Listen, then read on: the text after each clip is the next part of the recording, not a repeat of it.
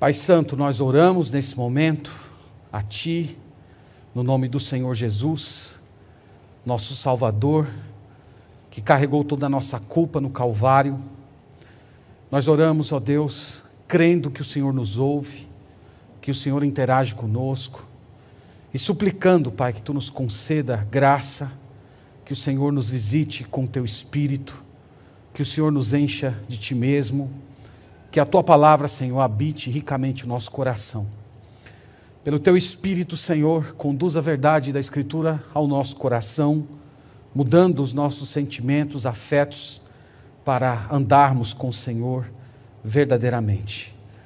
Concede-me também, Pai, a graça, a clareza de comunicar a tua palavra com verdade e no poder do Espírito Santo. Que o Senhor não leve em conta as minhas incapacidades, pecados, incoerência, mas pelo amor que o Senhor tem ao teu povo, manifesta-te, Senhor, a eles por meio da Sagrada Escritura.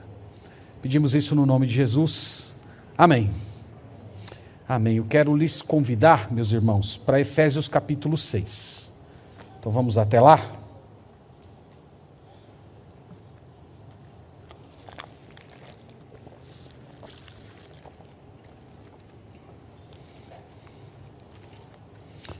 Nós interrompemos apenas por uma semana a sequência de pregações que nós vínhamos trabalhando com os irmãos na carta de Paulo aos Gálatas.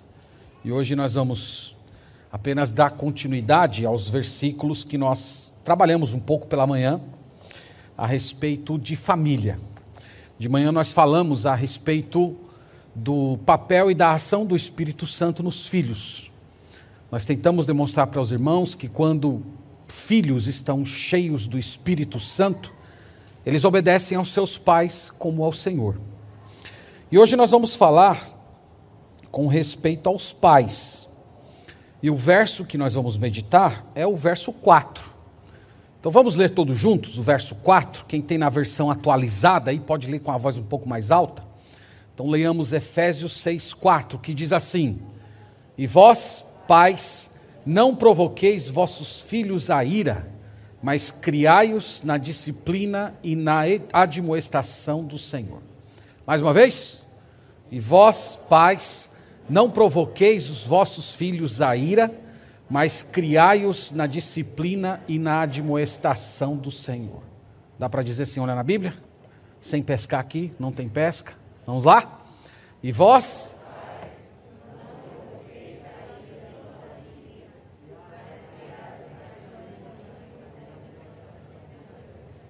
A igreja batista ninguém fala em línguas, viu? Vamos falar direito aí. Muito bem, irmãos. O tema da nossa meditação é pais, filho, pais cheios do Espírito Santo. Irmãos, esse assunto é da mais absoluta importância, porque já faz um bom tempo que a família vem sobre ataque. Nós temos vários movimentos que surgiram a partir da década de 60 que entraram em uma cruzada para destruir a família, especialmente a família cristã. Um exemplo desses movimentos é o chamado movimento feminista, que num primeiro momento apareceu na história com o objetivo de lutar por direitos básicos das mulheres que lhes eram negados, como o direito ao estudo, ao trabalho e a uma remuneração justa. No entanto, durante um processo histórico que a gente não tem como, como examinar aqui, esse movimento acabou se cruzando com outro movimento, chamado marxismo. E a partir de então, o feminismo ganhou uma nova cara. Ele passou a advogar que não havia mais distinções entre homem e mulher, que não havia mais papéis diferentes do homem e da mulher a serem exercidos na família, na sociedade, consequentemente também na igreja.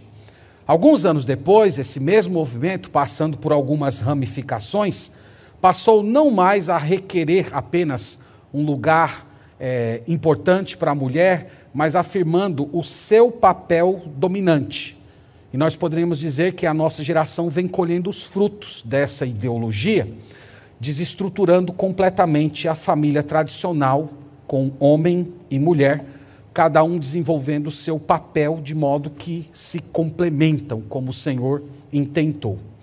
Mais recentemente, nós temos um outro movimento, um movimento gay, que eu já desisti de aprender todas as siglas que, que eles têm, por razões que vocês conhecem muito bem.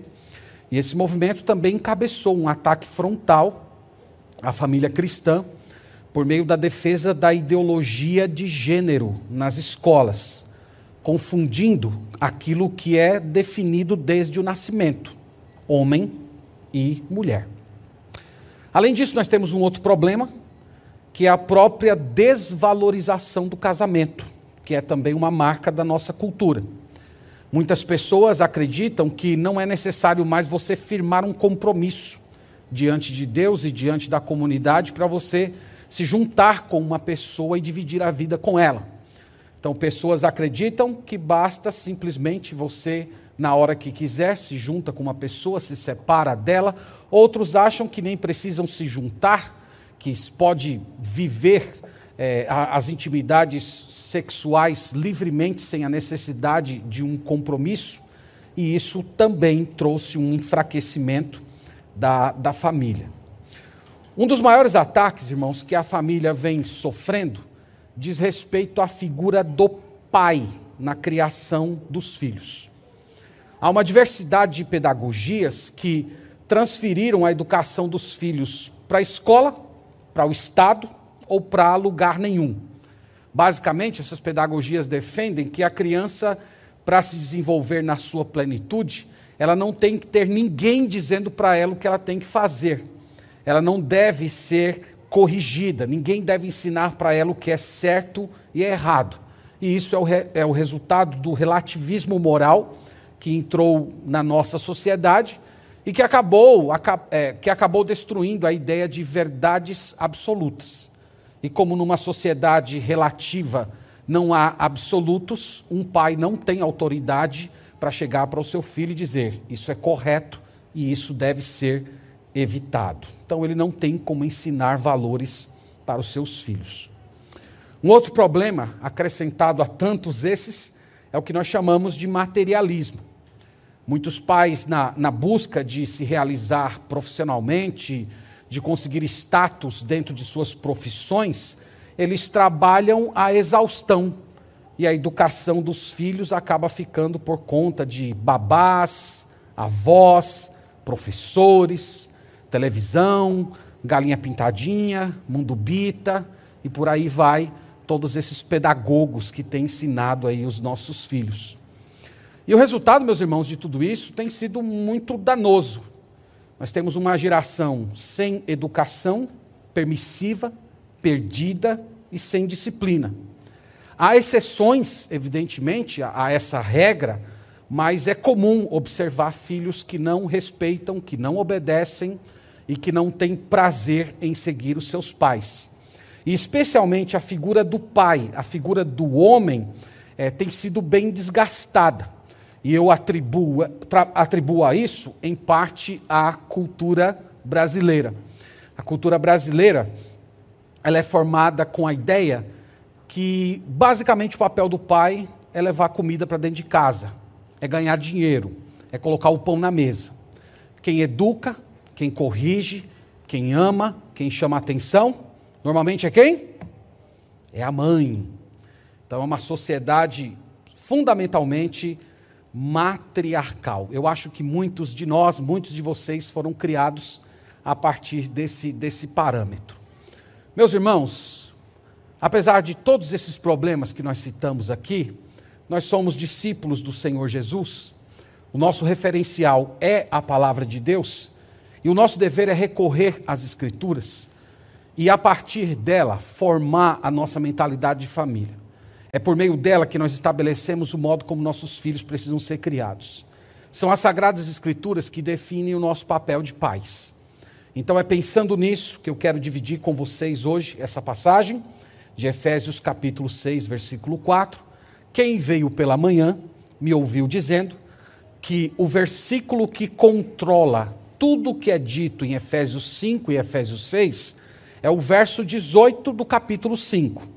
O verso 18 do capítulo 5 diz: E não vos embriagueis com vinho, no qual há dissolução, mas enchei-vos do espírito. E todos os ensinos que nós temos a partir do verso 18, eles são controlados por essa ideia. Então, como é que uma esposa cheia do Espírito Santo vai proceder? No verso 22 diz que as mulheres sejam submissas ao seu próprio marido. Portanto, uma mulher cheia do Espírito Santo, voluntariamente, alegremente e tranquilamente, ela se sujeita ao seu marido. Um homem cheio do Espírito Santo, um marido cheio do Espírito Santo, por outro lado, verso 25 diz: Maridos, amai vossa mulher, como também Cristo amou a igreja e a si mesmo se entregou por ela. Então, um marido cheio do Espírito Santo, ele vai amar sua esposa sacrificialmente. Hoje pela manhã nós vimos o verso 1 do capítulo 6 Filhos, obedecei a vossos pais no Senhor, e nós tentamos demonstrar para vocês hoje de manhã que filhos cheios do Espírito Santo, eles alegra e, e gentilmente e eles se submetem ao, ao controle, ao direcionamento dos seus pais. E a mesma coisa, irmãos, no versículo 4, que nós memorizamos. Memorizamos? Memorizamos? Vamos lá de novo? E vós, pais,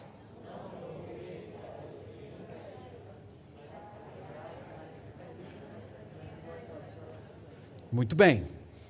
Então, pais cheios do Espírito Santo, eles não provocam seus filhos à ira, mas eles criam seus filhos na disciplina e admoestação do Senhor. Então, é o que nós vamos ver aqui hoje suplicando a graça de Deus para a compreensão da palavra e, sobretudo, para que ela controle ah, os nossos pensamentos a respeito de como deve ser uma família. Qual é o primeiro elemento que eu quero destacar no verso 4? O primeiro é esse. O mandamento que nós temos aqui refere-se exclusivamente ao Pai. E vós, pais. Quem são os pais aqui? São os homens. As mulheres estão de fora. Nós não vemos essa distinção aqui. Hoje pela manhã eu falei para vocês no verso 1: Filhos, obedecei a vossos pais. Pais aqui no verso 1 é pai e mãe.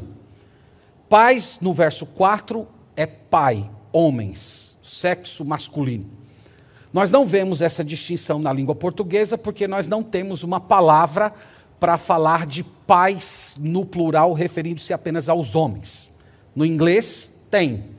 No inglês tem parents, para falar de pai e mãe, e tem fathers, para falar de pais. Na língua portuguesa nós não temos, é por isso que está assim as duas palavras. Na língua grega, a língua que o Novo Testamento foi escrito, há essa distinção.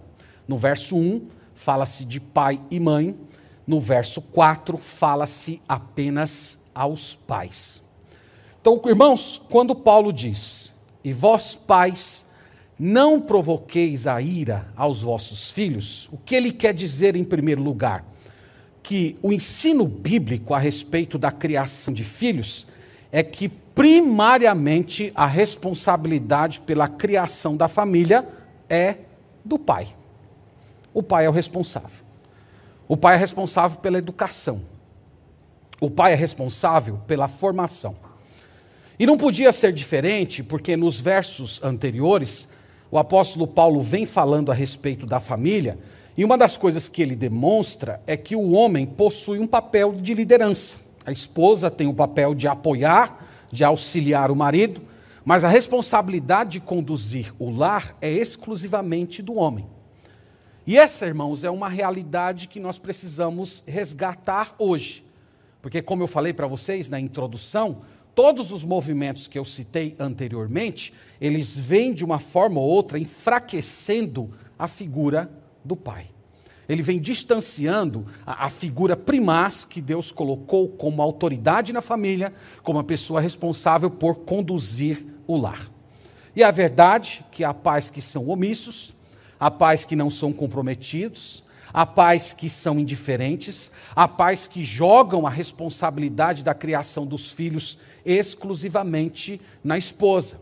e a esposa tem a tarefa de exortar, de corrigir, de ensinar, de, de formar disciplina, de, de orar pelos filhos, e a função do pai ali meio que se resume a simplesmente trazer o dinheiro para dentro de casa. Isso, como eu disse, é a marca da nossa cultura brasileira. É comum você ouvir uma frase, uma frase que eu acho que a maioria de nós já ouviu, alguém, você chegando para um homem assim, de meia idade, você perguntando para ele assim: Você tem filhos? E ele respondendo: Eu já criei os meus filhos. Quando você ouve um homem de meia idade dizendo que já criou os seus filhos, o que é que lhe vem à mente? Será que lhe vem à mente a ideia de um pai que se sentou com o filho, que exortou o seu filho, que orou com o seu filho, que instruiu o seu filho, que foi presente, que ensinou seu filho a ser disciplinado, que ensinou para ele valores da masculinidade. É normalmente essa ideia que vem à sua mente quando um homem de meia idade fala assim: Eu já criei os meus filhos? Eu creio que não. Se vocês forem igual a mim, a ideia que me vem à mente é simplesmente de um homem que pagou as contas, que pagou a universidade dos seus filhos e agora os seus filhos são independentes financeiramente. Mas volto a dizer, irmãos, criar, na, criar filhos segundo a Bíblia, é muito mais do que você pagar, pagar contas. E há muitos pais que são negligentes nesse ponto. Como eu disse, eles acabam lançando toda a responsabilidade sobre a esposa. Uma obrigação que diante de Deus é exclusivamente ou primariamente dele. E quando eu estou falando disso, não espero ser mal compreendido, não estou dizendo que as, que as esposas não têm participação na criação dos filhos, mas nós estamos dizendo que o papel da esposa é de auxiliadora. Ela, ela, ela, possui um papel maravilhoso de ajudar o marido. Nós sabemos que sem a mãe seria impossível criar filhos de, de uma forma plena, mas a Bíblia afirma peremptoriamente que a responsabilidade é do pai e que é ele que será cobrado diante de Deus pela forma como os filhos serão criados. Então é por isso que Paulo começou aqui dizendo: E vós, pais, e vocês, homens, maridos, homens casados, vocês que geraram filhos, é para chamar você à responsabilidade e recordar que você não pode delegar essa função, que você não pode jogar nas costas da sua esposa, que você não pode entregar para babás, que você não pode delegar a professores, a avós, porque Deus colocou sobre você, você é o responsável e o Senhor vai cobrar de você todas as suas negligências.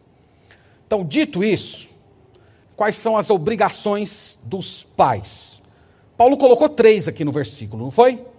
Ele diz a primeira: Não provoqueis os vossos filhos a ira. Segundo, criai-os na disciplina. Terceiro, e na admoestação do Senhor. Então nós vamos olhar o que significa cada uma dessas expressões aqui. Então a primeira obrigação, de acordo com Paulo, é não provocar a ira dos filhos. Como fazer isso? Bom, vocês sabem que ele não está falando aqui de uma forma absoluta, porque é impossível você criar filhos sem os filhos ficarem com raiva de você. Não é, Gabriel? Cadê Gabriel? Né? Filhos ficam com raiva dos pais. Não tem como você criar filhos sem deixá-los irritados, né? Nós temos que contrariar os nossos filhos, nós temos que confrontá-los, nós temos que muitas vezes forçá-los a fazer coisas que eles não querem fazer, e isso os irrita. Paulo aqui não está dizendo de não contrariar os filhos. O que ele está dizendo é que nós não podemos dar ordens equivocadas, que nós não podemos dar exemplos errados, que nós não temos que nós não temos o direito de colocar os nossos filhos em situação de incoerência. Nós não, nós não podemos falar com eles de, de uma forma excessivamente severa, nós não podemos é, tratá-los com falta de exemplo, com omissões. Essas coisas, diz aqui o texto, eles provocam a ira dos nossos filhos. Quando os filhos olham para os seus pais e veem que eles são omissos, que eles são violentos, que eles são indiferentes, que eles são imorais, que eles são descontrolados, que eles falam coisas cristãs, mas eles não vivem a fé cristã, isso produz revolta nos filhos. Alguns filhos expressam essa, essa revolta de uma forma aberta, imediata, outros filhos interiorizam essa revolta no coração e, e, aquele rancor, aquela, aquela inflamação vai se desenvolvendo na sua alma, e essas pessoas carregam, às vezes, por anos, rancor dos pais. Então Paulo diz: Não provoqueis a ira dos vossos filhos. Não provoque a ira dos seus filhos com gritaria, não provoque a ira dos seus filhos com injustiça, não, não provoque a, a ira dos seus filhos com excessiva severidade. Paulo falou desse mesmo assunto em Colossenses. Eu falei hoje de manhã que Colossenses é a carta irmã gêmea de Efésios. Se você deixar marcado em Efésios e for a Colossenses, você vai ver que ele acrescentou aqui um elemento, dizendo o motivo pelo qual nós não devemos fazer isso, provocar os nossos filhos.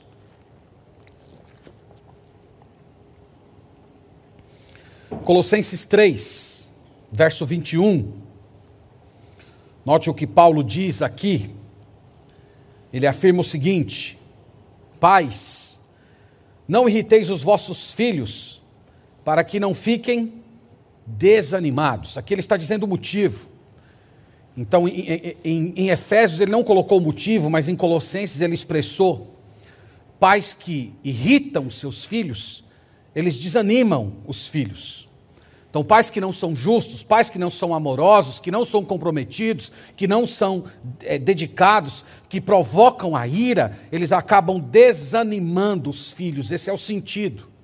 Então imagina aquela frustração que o filho vê no, nos, nos, pecados repetidos e não arrependidos dos seus próprios pais, e eles vão percebendo, vendo aquilo, e eles ficam com aquela mentalidade: é sempre do mesmo jeito, acontece sempre a mesma coisa, ele está sempre fazendo errado, ele está sempre repetindo isso, ele, ele fala às vezes que vai mudar, mas ele não muda coisa nenhuma, parece que esse Deus que ele diz servir não faz diferença nenhuma na vida dele, e eu quero distância dessa fé que ele afirma ter porque a fé que ele diz ter não muda em nada o seu caráter.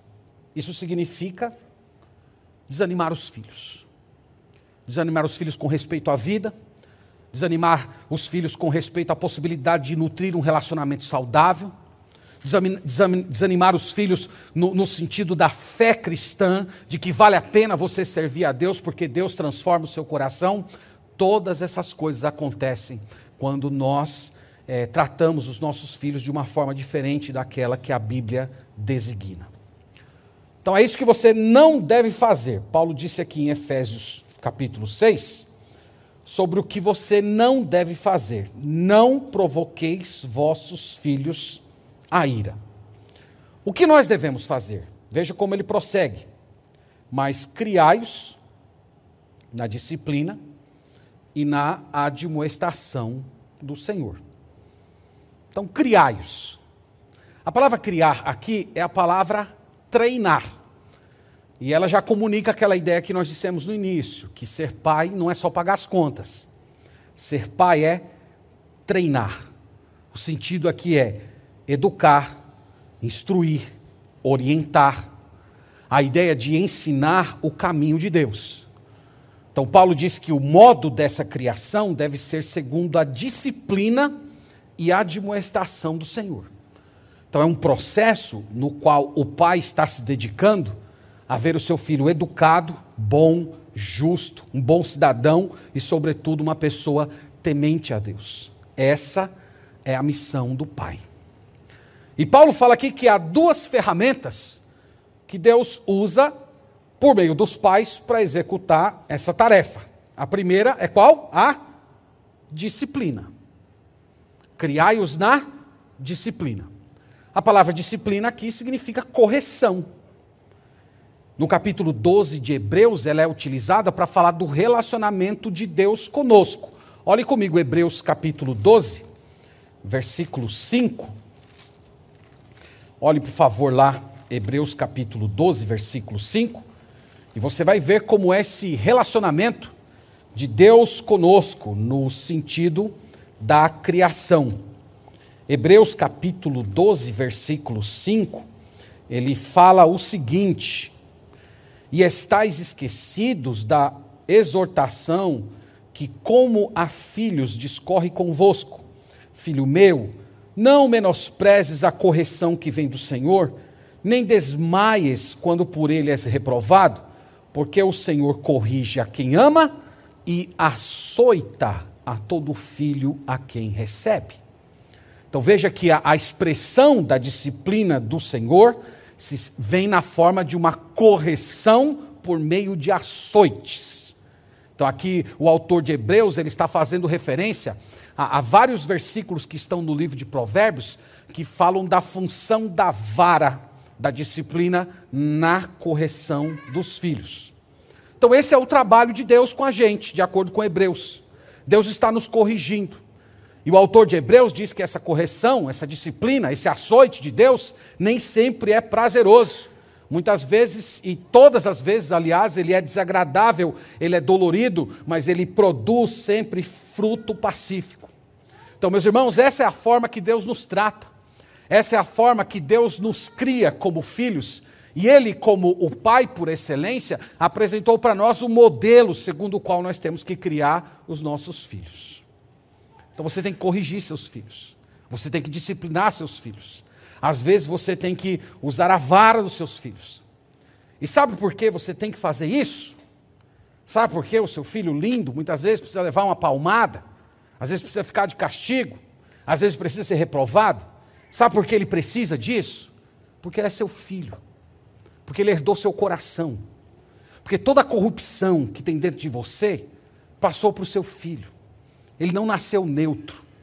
Ele foi concebido em pecado. Ele tem pecado dentro do coração, ele cresceu no meio do pecado. Você nunca precisou ensinar ele a pecar, porque ele já carrega pecado desde o seu nascimento. E é por isso que você precisa corrigi-lo. Se você deixar o seu filho sem correção, o, o, o, o, autor do Provérbios diz que o seu filho será uma vergonha para você, que o seu filho será uma vergonha para a sociedade e, consequentemente, será uma vergonha para o reino de Deus. Então você precisa corrigi-lo. Você precisa corrigi-lo através de admoestação. Você precisa corrigi-lo por meio de instrução. Lembra que, que correção na Bíblia não é apenas aquela correção pós-pecado, mas é a correção pré-pecado, é a correção que evita pecado, é a correção preventiva. Você precisa realizar essa tarefa. Você precisa fazer isso de todo o seu coração você precisa instruir, você precisa repetir e repetir novamente e, e, argumentar até que aquela ideia, aquela verdade, de uma vez por todas, chegue à mente do seu filho. Muitas vezes você vai precisar contraditá-lo, você vai precisar confrontá-lo, algumas vezes você vai precisar castigá-lo e até mesmo utilizar a vara da disciplina. Eu separei uma lista de versos. Recebeu, Ismael, a lista de versos? Vou colocar aqui para os irmãos só para refrescar a memória de vocês, alguns versículos que estão no livro de Provérbios e que estão por detrás dessa ideia que nós estamos falando aqui a respeito da necessidade de utilizar o instrumento da disciplina para a orientação dos nossos filhos. Tem os versos aí, está aí, ó. Provérbios 22, 15. Vamos ler juntos? Vamos lá? A estutícia está ligada ao coração da criança, mas a vara da disciplina afastará dela. Você sabe o que é estutícia? Estutícia é tolice. Se a gente fosse utilizar uma palavra bem vulgar, é idiotice. Veja que está ligado ao coração dos nossos filhos. Nossos filhos possuem estutícia no coração. E Deus elegeu um modo de expulsar a estutícia do coração dos nossos filhos. É você colocando a mão na cabeça e dizendo: está repreendido a estutícia. Foi assim? Não, existe um instrumento espiritual chamado vara. Uma bênção que Deus entregou para todo pai. E ela tem um, um, um poder de expurgar, de expulsar toda a estutícia do coração dos nossos filhos. Tem mais aí, não tem? Próximo versículo. Tem algum filho aí coordenando data show? Está boicotando as passagens? É meu filho, é? Ele está com estutícia? Olha só. Acabou, foi?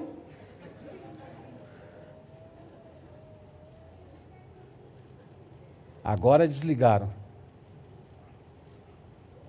Vamos lá.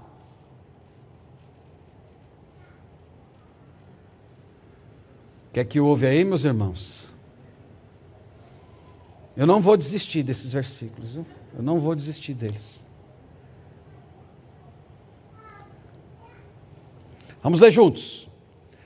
A vara e a disciplina dão sabedoria, mas a criança entregue a si mesma vem envergonhar a sua mãe. Veja, o que é uma criança entregue a si mesma? É uma criança que você deixa ela ser criada segundo seus próprios valores, segundo aquilo que está no coração dela, segundo o, os conceitos desse mundo. Então, se você, tem pais que fazem isso, que eles entregam os seus filhos à própria sabedoria deles, que nunca corrigem. Então, o texto diz que as, que as crianças que são entregues a si mesmas, isto é, que elas crescem segundo os seus próprios valores, elas vão envergonhar a seus pais elas vão causar dor, elas vão causar, causar sofrimento aos seus pais. Talvez não no primeiro momento. Muitos pais, é, eles, eles se negam a corrigir os seus filhos porque ficam com medo de magoar os seus filhos. E esse medo de magoar os seus filhos vai fazer com que no futuro os seus filhos causem muita mágoa a você. Às vezes mágoa e mágoas irreversíveis. Mas está aí o instrumento: a vara e a disciplina.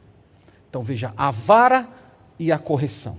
Seria a vara e a argumentação. São os instrumentos de Deus para dar sabedoria aos nossos filhos. Tem mais?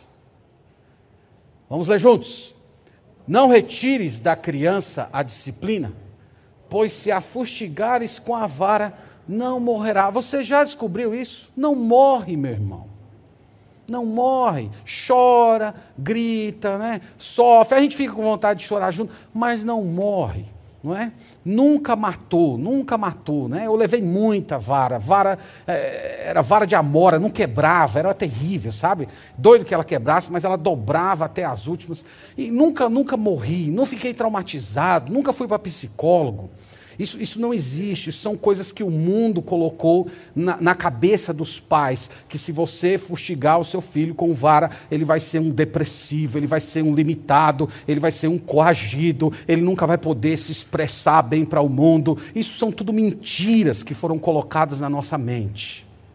Tem mais aí? Olha aí, ó, a promessa. Tu a fustigarás com a vara e livrarás a sua alma do inferno.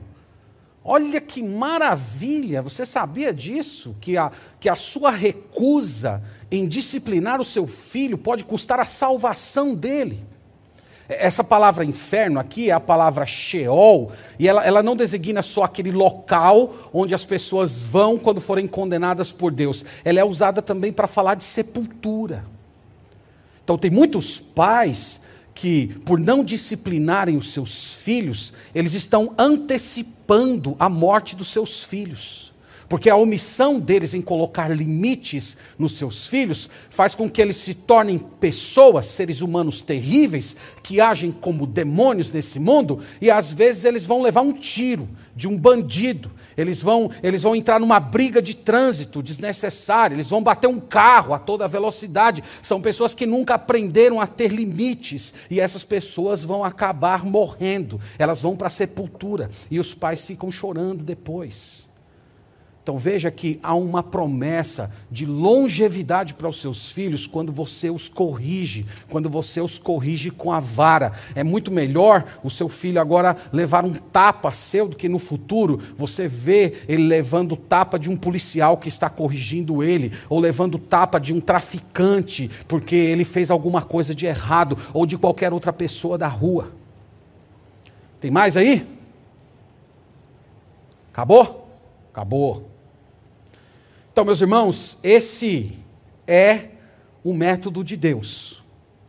A Bíblia ela está repleta de versículos, tem muitos outros em Provérbios. Você pode dedicar um dia só a estudar os versículos de Provérbios que falam sobre vara e disciplina. E o que você vai encontrar no conjunto desses versículos é que a disciplina, quando aplicada com amor e ao mesmo tempo com firmeza, ela vai tirar, ela vai aliviar, ela vai suavizar o efeito da malícia no coração da sua criança.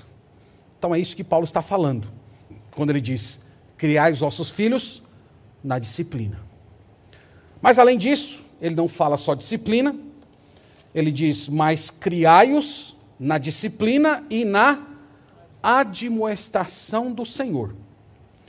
A palavra admoestação aqui significa literalmente pôr a mente em pé. A ideia é de uma pessoa que está com a mente caída. É, a ideia é de uma pessoa que está desorientada nos seus pensamentos. Nós usamos essa palavra para falar de pessoas que estão indo por um caminho errado. Então você vê uma pessoa transitando por um caminho de destruição e você senta com aquela pessoa, você argumenta para aquela pessoa, você procura utilizar todas as ferramentas que estão à sua disposição para fazer com que aquela pessoa abandone o caminho errado e se volte para o caminho correto. As pessoas que gostam de estudar a disciplina do aconselhamento bíblico, a palavra aqui é a palavra noutético. Vocês estudam o aconselhamento bíblico noutético, que é a ideia de usar as escrituras para aconselhar, utilizando as escrituras para imprimir verdades na mente. Então, Paulo está falando que esse é o trabalho dos pais. O que é que os pais, segundo Deus, precisam fazer? Eles precisam instruir os seus filhos eles precisam atingir a mente dos seus filhos. Eles precisam corrigir os pensamentos dos filhos. Eles precisam compreender como os filhos pensam, eles precisam entender como é a mentalidade do mundo, e eles pegam a palavra de Deus e eles vão confrontando a mentalidade errada dos filhos com os ensinos das Escrituras. E eles vão fazendo isso, fazendo isso, fazendo isso, até que a consciência do filho esteja completamente cativa à palavra de Deus. E uma vez que a mente é instruída, o restante é transformado. Se o seu filho tiver uma mente correta, ele vai ter as emoções corretas, ele vai passar a ter as atitudes corretas. Então, o pai, meus irmãos, segundo Deus, aqui nas palavras de Paulo, ele precisa aconselhar, ele precisa instruir, ele precisa corrigir, ele precisa colocar o pensamento do filho no lugar correto. E não tem mágica para você fazer isso. Você precisa dedicar tempo. Você precisa investir. Você precisa conversar com seu filho. Você precisa ler a Bíblia com ele. Você precisa orar por ele e orar com ele. Então não tem outro caminho. Esse é o padrão, meus irmãos, de Deus para a criação dos nossos filhos. Amém? Pois bem, algumas palavras finais, depois nós vamos orar. Primeiro eu quero falar com os pais, e eu quero falar como um de vocês, porque eu também estou na luta. É, aqui é, é, é a típica mensagem na qual a entrega da mensagem é muito maior do que o mensageiro porque nós, nós cometemos muitos erros, muitos equívocos na criação dos nossos filhos. E como pai, eu queria chamar vocês a juntos orarmos ao Senhor e pedimos perdão a Deus pelos muitos erros que nós cometemos na nossa paternidade. Nós erramos muito. Nós não fazemos o que a Bíblia diz. Às vezes nós somos omissos, ficamos distantes, e quando nós nos aproximamos, nós sempre nos aproximamos de uma forma ríspida, com excessiva severidade, às vezes movido por iras. Então a maioria dos pais sempre estão metidos nesses dois exageros. Ou no exagero da omissão, ou simplesmente naquela pessoa que se apresenta com toda a ira, com sangue nos olhos, praticando injustiça com os filhos. Nós temos que nos arrepender disso. Nós temos que, que, que, nos arrepender do fato que muitas vezes nós não tiramos tempo para conversar com os nossos filhos, para entender o que eles pensam, para procurar eh, compreender os dilemas que eles estão enfrentando. Que tipo de pensamento eles estão tendo? Nós não corrigimos os nossos filhos. Nós não instruímos a mente deles, colocando os pensamentos deles no lugar correto. Muitas vezes nós explodimos na frente dos nossos filhos, nós brigamos com a nossa esposa na frente dos nossos filhos, às vezes nós colocamos uma ordem para os nossos filhos e fazemos o oposto daquilo que ordenamos, e é por isso que nós precisamos pedir perdão a Deus por toda a nossa incoerência, por todo o nosso desleixo na nossa atividade solene de paternidade. Então, essa noite, fale com Deus, peça perdão ao Senhor.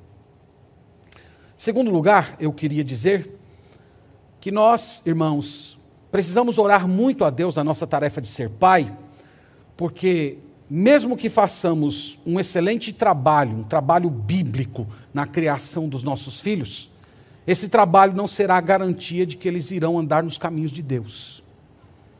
Às vezes, pessoas piedosas têm filhos ímpios. Às vezes, é, filhos, às vezes, pais ímpios têm filhos piedosos. E eu estou sinalizando isso para os irmãos, para lembrá-los que, por mais que nós façamos um bom trabalho, no final das contas, a conversão dos nossos filhos é uma obra de Deus, é uma ação do Espírito Santo.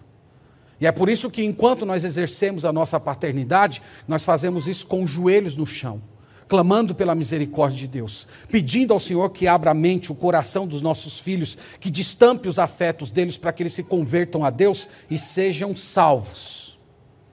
Eu sei que isso é difícil, eu sei que isso requer tempo, eu sei que muitos pais trabalham muito, lutam muito, alguns estão é, batalhando para se manter no emprego precisam trabalhar por muitas horas para sustentar a sua casa, mas vamos lembrar, irmãos, que a alma dos nossos filhos diz respeito à eternidade.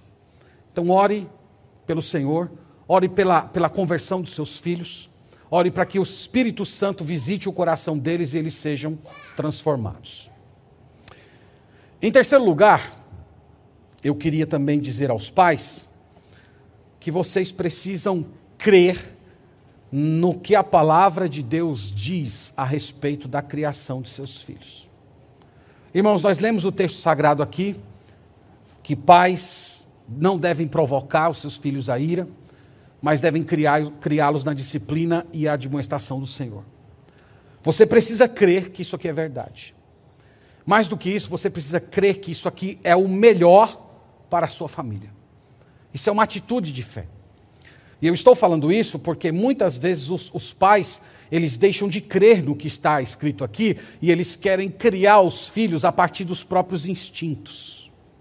Eles, querem criar os filhos a partir da última moda, segundo a fala do último psicólogo, ou a partir da sua experiência de vida, ou, ou, ou tomando como base a própria criação que recebeu.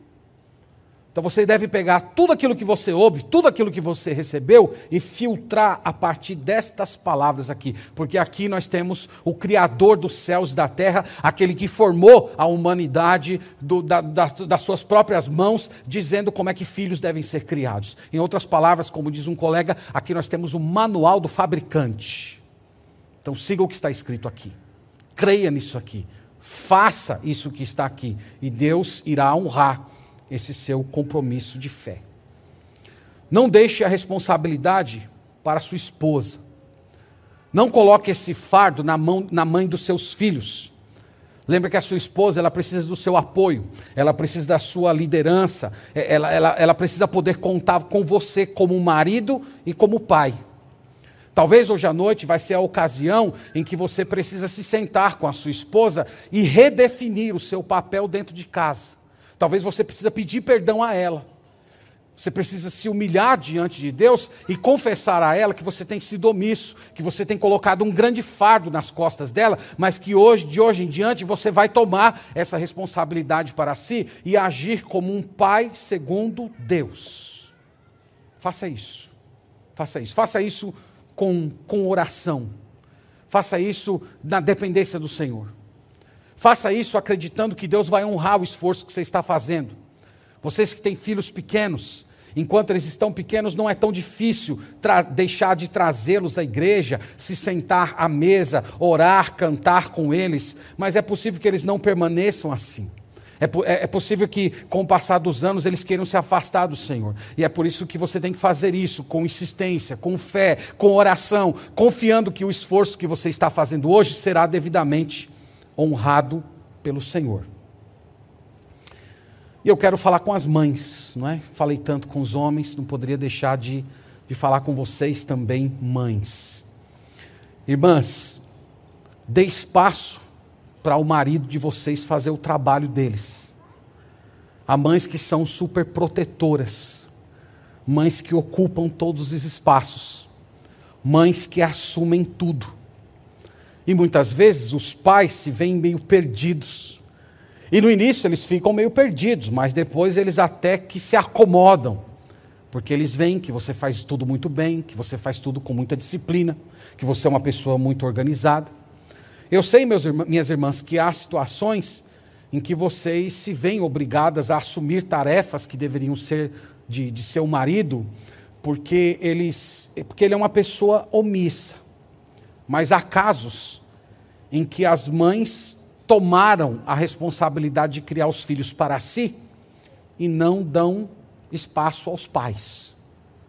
Talvez você seja ca casada com um pai, com um marido, que seja um pouco mais passivo, que seja um, um pouco mais lento, e você é aquela pessoa agitada, imediatista, que gosta das coisas muito bem feitas e feitas no, no mesmo instante e você vai vendo ali as coisas não acontecendo no tempo que você gostaria e vai ficando impaciente, impaciente, e logo, logo você está passando por cima do seu marido para ver as coisas acontecendo. Então tome cuidado com isso. Respeite o tempo do seu marido, respeite a personalidade do seu marido. Você precisa de muita sabedoria de Deus para compreender o seu papel, entendendo que a responsabilidade primaz é do seu marido e que a sua função é de ajudar, é de apoiar, é de contribuir. Portanto, não passe por cima do seu marido. Deixe ele exercer liderança. Chame ele a tomar o seu lugar. Por fim, quero falar com jovens.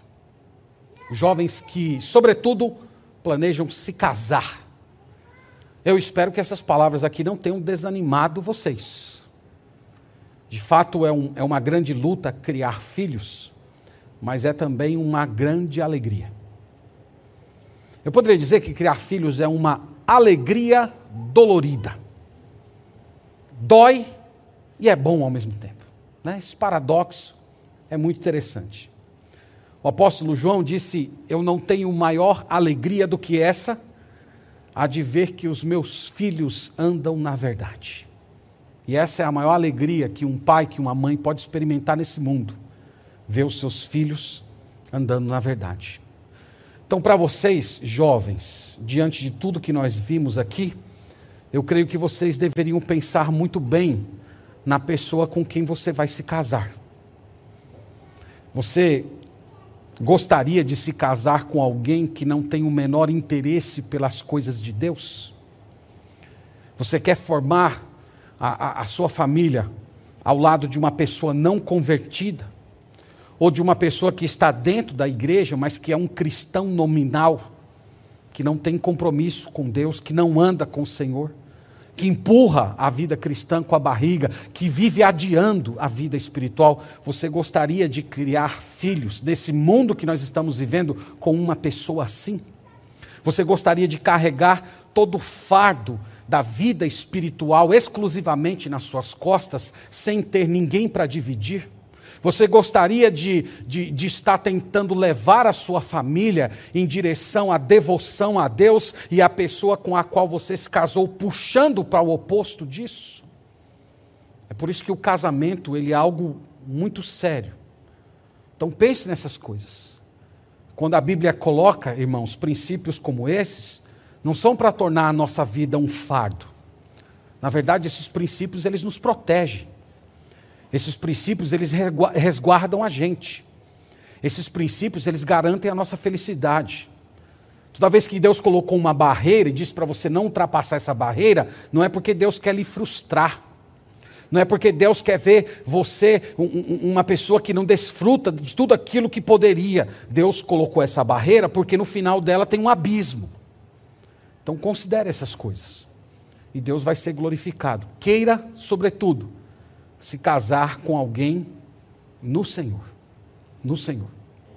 Estava falando com os irmãos essa semana no curso de membros que eu tenho duas exigências para quem quiser casar com minha filha. Eu já disse, né, que minha filha só vai casar depois dos 30. Quando ela completar 14 anos, nós vamos dar para ela um, uma enorme carga de carboidrato, para ela ter 130 quilos. E aí a gente segura ela com 130 quilos até os 30. Aí ela vai fazer academia, tudo direitinho, emagrece, ela casa. Mas quem quiser casar com a minha filha depois dos 30 anos, eu tenho duas exigências. A primeira é que seja convertida, que a pessoa seja realmente convertida ao Senhor. E a segunda é que ame mais a Deus do que a minha filha. Então, se minha filha escolher casar-se com alguém que ama mais a Deus do que ela, ela vai ser uma mulher muito feliz. Esse homem vai cuidar dela, vai amar como Cristo amou a igreja, ele vai se ocupar de criar os filhos na disciplina, a admoestação do Senhor, ele não vai ser violento, ele vai ser um pai presente, ele vai viver para a glória de Deus, ele vai trabalhar com alegria, ele vai sustentar sua casa, ele vai ser fiel, leal à minha esposa, porque ele ama o Senhor que deu ela a ele. Então deseje isso, vocês que são jovens. Avalie os relacionamentos de vocês, vocês que já estão se relacionando. Como é a pessoa com a qual você está se relacionando? Ela ama o Senhor? Ou ela é apenas um cristão, uma cristã nominal? Ela é simplesmente uma pessoa que vai para a igreja. Antigamente, eu, eu ainda peguei um pouco dessa época quando era criança. Os pastores ensinavam que nós deveríamos querer casar com pessoas convertidas, com crentes. Hoje, infelizmente, só falar isso não, não vale mais. Porque as igrejas estão cheias de crentes nominais, que estão vindo para a igreja semana após semana, mas não tem compromisso com Deus não tem envolvimento com o Senhor, com as coisas do, do alto. São pessoas que estão dentro da igreja, mas têm a mentalidade do mundo. Vocês lembram lá da vida de Ló, como foi a vida dele? Então, Ló era convertido.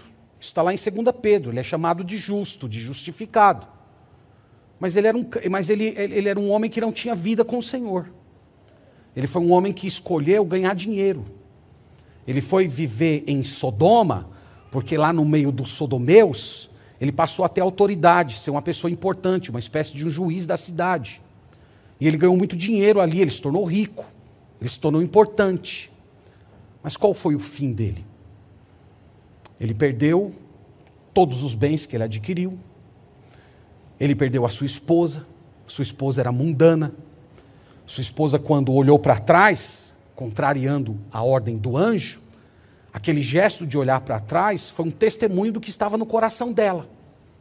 Ela saiu de Sodoma, mas Sodoma permanecia no coração dela. Ali era o seu povo. Ela se tornou parte daquela nação. Então aquele homem perdeu tudo. Ele não perdeu as suas filhas. Mas as filhas dele levaram ele a cometer um tipo de pecado, que é o pecado mais nojento para qualquer pai. Dormir com as próprias filhas. Então não basta hoje você dizer que uma pessoa é, é, é recomendável para se casar porque está dentro da igreja. Porque há crentes nominais dentro da igreja. Há pessoas que estão dentro da igreja, mas não têm compromisso nenhum com o Senhor. Então, se você quer viver isso aqui no seu casamento, se você quer experimentar essa realidade aqui na sua casa, consagre-se ao Senhor e busque para se casar alguém que ama muito mais ao Senhor do que lhe ama. E você vai ser uma pessoa feliz.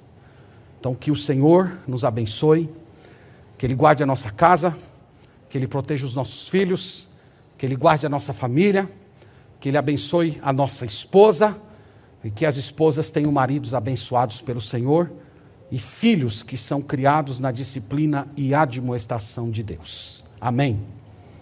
Vamos orar. Agradecemos-te, Senhor, por tua palavra. Louvamos o teu nome nessa noite Nós confessamos, Senhor, diante de Ti os nossos pecados, as nossas omissões como Pai, o nosso desleixo de assumir a nossa função de formar e de criar filhos na disciplina e admoestação do Senhor. Nós pedimos perdão, Senhor, por nossas grosserias, nós pedimos perdão por nossas omissões, nós pedimos perdão, Senhor, porque não temos nos dedicado aos nossos filhos, no sentido de conversar, de compreendê-los, de instruí-los a partir dos dilemas que eles carregam na alma. Nós pedimos perdão, Senhor, porque nem sempre tratamos a nossa esposa com o respeito, a consideração e o amor devido. Nós pedimos perdão por todas essas coisas. E nós cremos, ó Pai, que o Senhor é um Deus perdoador, que por tua graça o Senhor nos acolhe e nos renova e nós clamamos, Senhor, nesse dia, para que tu nos enchas com o teu Santo Espírito, para que o Senhor venha, por meio do Espírito Santo, controlar os nossos afetos, as nossas disposições. Que nós venhamos a ter um envolvimento profundo, intencional e espiritual com os nossos filhos. Nós oramos pela salvação dos nossos filhos, Pai. Nós não queremos perder os nossos filhos para o mundo. Nós não queremos gerar filhos para povoar o inferno. Nós queremos que os nossos filhos sejam salvos. Nós desejamos que os nossos filhos sejam santos. Nós desejamos que os nossos filhos formem famílias fortes, estruturadas, marcadas por tua presença como sendo o fundamento da casa. Ajuda-nos, Pai, a cumprir a nossa tarefa, a sermos fiéis, a batalharmos pela alma dos nossos filhos até o fim. Eu oro nessa noite pelos pais que tem filhos desviados, que tem filhos não convertidos, que tem filhos que são crentes nominais. Eu oro para que o Senhor traga conforto ao coração desses pais. Eu oro, Senhor, pela conversão desses filhos, para que esses pais tenham alegria de ver a sua casa servindo ao Senhor. Eu, eu oro ainda, Senhor, pelos jovens, por aqueles que ainda não se casaram. Eu oro, Senhor, para que eles encontrem uma pessoa para dividir a vida, que amem que ame ao Senhor supremamente, que tenha o Senhor como o mais alto valor. Peço, Senhor, que eles tenham alegria de encontrar uma pessoa assim. Livra-os dos não convertidos, dos crentes nominais, que eles tenham alegria de formar uma família no Senhor. Essa é a oração que fazemos a Ti essa noite, no nome do Senhor Jesus. Amém.